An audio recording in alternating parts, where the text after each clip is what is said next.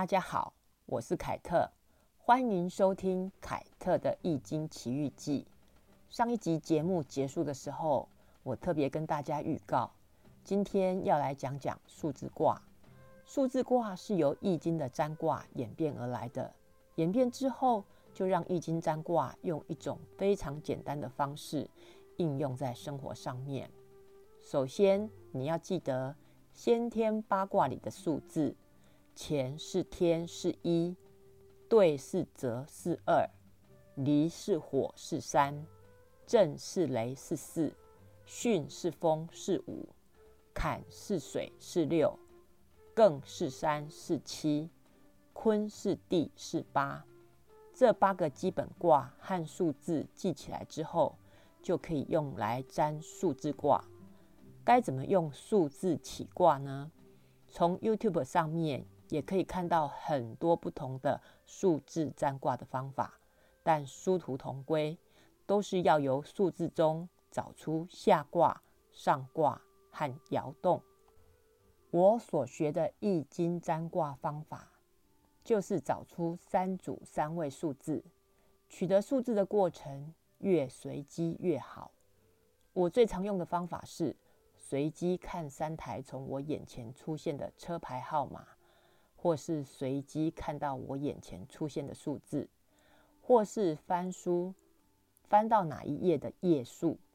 有时候有人急事要问卦。我人在外面，没有占卦用的古币，就会请问卦的人自己说出三组三位数字。易经的卦由下往上画，第一组三位数字是下卦，第二组三位数字是上卦。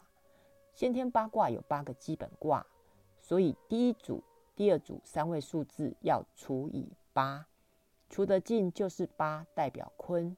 除不尽，于一是乾，于二是兑，于三是离，于四是震，于五是巽，于六是坎，于七是艮。第三组数字则是用来看爻动落在哪一爻。每个卦有六个爻，所以第三组数字除以六，除的尽是上爻，也就是第六爻。余一是初爻，也就是第一爻。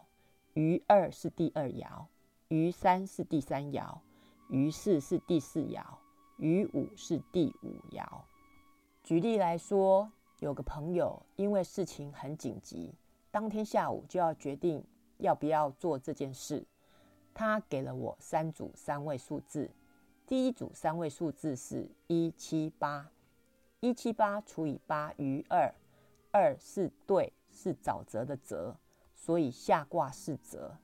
第二组三位数字是三二四，三二四除以八余四，四是震是雷，所以上卦是雷。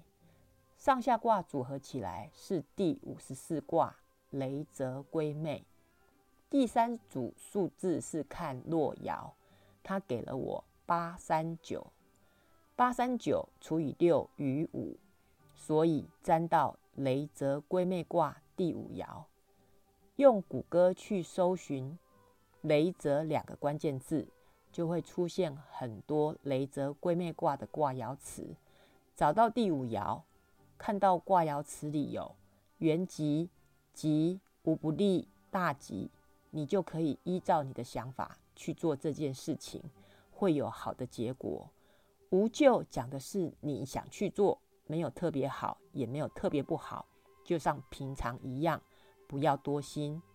如果卦爻辞里有悔是懊悔，令是困难，利是危险，救是灾难和凶，你自己就要考虑要不要先停止这件事情，或是要懂得如何止损。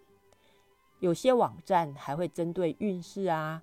财富啊、事业、感情等等状况去做解读，这也是可以参考的资料。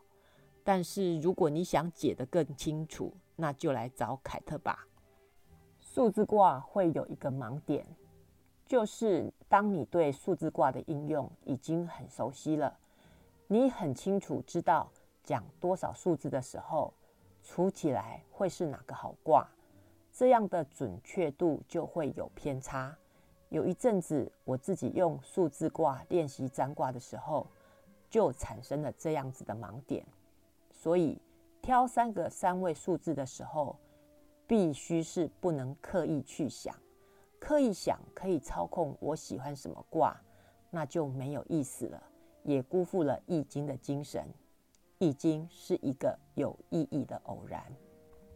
凯特的《易经奇遇记》。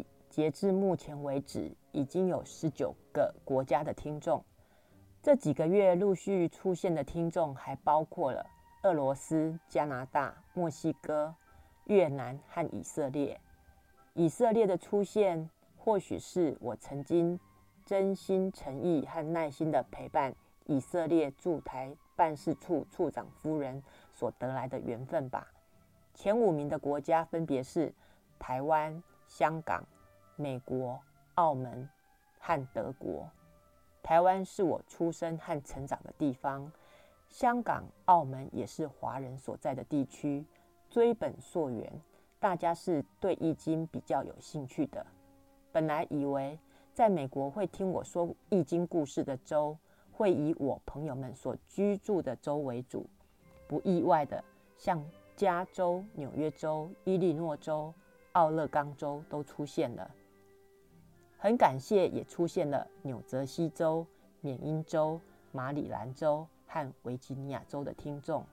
最令我惊讶的是，第五名的德国，德国人魏礼贤完成的第一部德文易经译本，是西方公认最准确无误的译本。后来，他的儿子魏德明和贝恩斯合译出版了英文版本的易经。让《易经》流传到世界各地，所以去年八月二十三日，凯特的《易经奇遇记》前进到德国的时候，对于我的意义是非常重大的。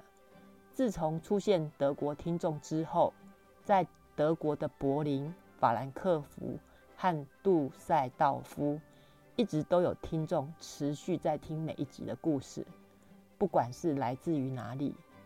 凯特非常欢迎大家留言跟我 say 个 hello，这都会是我新的一年最珍贵的礼物。